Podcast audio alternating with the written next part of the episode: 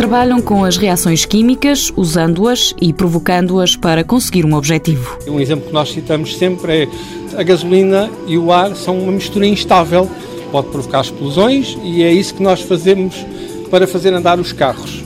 E, portanto, essa reação devia ocorrer espontaneamente. Felizmente, para nós não ocorre espontaneamente, porque senão nós não conseguíamos abastecer o depósito, porque assim que a gasolina entrasse em contacto com o ar, incendiava-se e nós não conseguíamos encher o depósito. O objetivo da catálise é escolher determinadas reações e arranjar uma substância que seja capaz de fazer com que elas ocorram mais facilmente. Francisco Lemos é um dos coordenadores do Laboratório de Dinâmica e Catálise do Instituto Superior Técnico em Lisboa. Muitas espécies que nós trabalhamos têm a possibilidade de se converter de várias maneiras possíveis.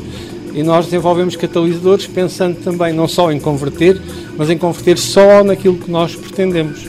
E também estes sólidos com que nós trabalhamos são muito úteis nisso, porque têm poros de tal tamanho que podem, no fundo, separar as moléculas pelo seu tamanho e nós podemos orientar a produção do catalisador especificamente para aquilo que nós queremos. Nas estantes há frascos, pequenos tubos e vários aparelhos. Francisco Lemos vai mostrando. São aparelhos para fazer eletroquímica.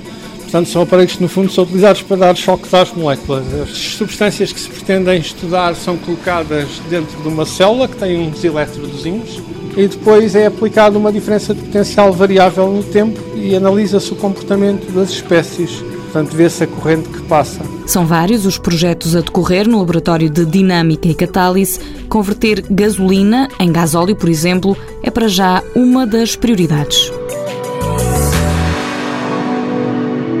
Mundo Novo, um programa do Concurso Nacional de Inovação BSTSF.